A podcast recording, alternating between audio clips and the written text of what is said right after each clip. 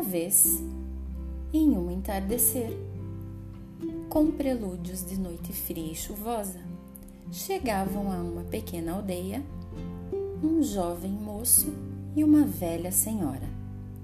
Os dois vinham de longe e pareciam muito cansados. Então, sentaram-se na única praça que havia no lugar. Olharam-se, porém nada disseram.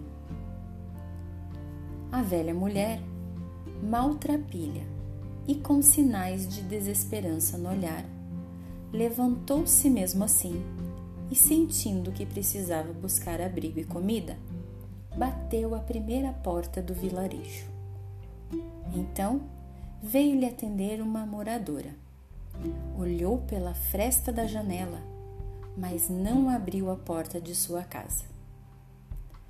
A mulher então, cabisbaixa, vai à segunda casa do vilarejo, mas novamente os moradores não a recebem.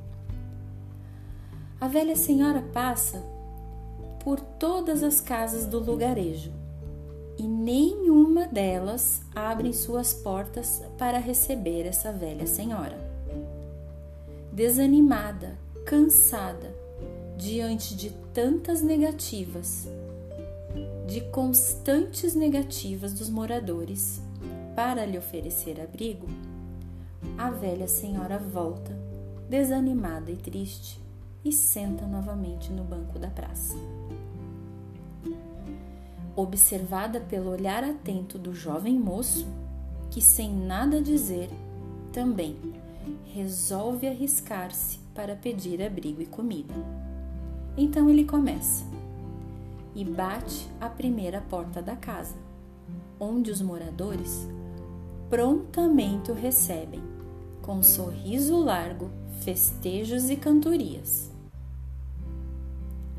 A seguir, ele visita uma segunda casa e mais uma vez, curiosamente, é recebida com boa comida, afeto calor humano. E assim, sucessivamente acontece em todas as casas em que ele visita na vila. Onde chega, é recebido com músicas, festejos, animação e bom ânimo. Ao sair da última casa, o jovem moço volta para a praça, levando para aquela pobre mulher maltrapilha comida e uma manta que havia ganhado.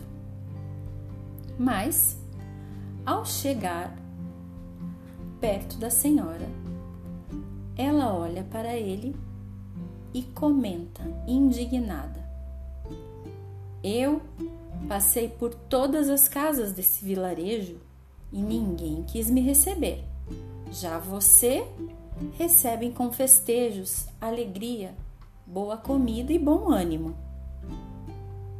Ao que ele também, sem entender, pergunta: Mas quem é a senhora? Como se chama? Ela responde tristemente: Eu sou a verdade e ninguém quer me receber. E você quem é? Eu sou o conto. E foi assim que desde então os dois seguiram juntos pelo mundo afora. E desde esse dia, então, quem recebe um conto, recebe também a verdade que o acompanha. Pirlilim, pirlilim, pim, pim, este conto chegou ao fim.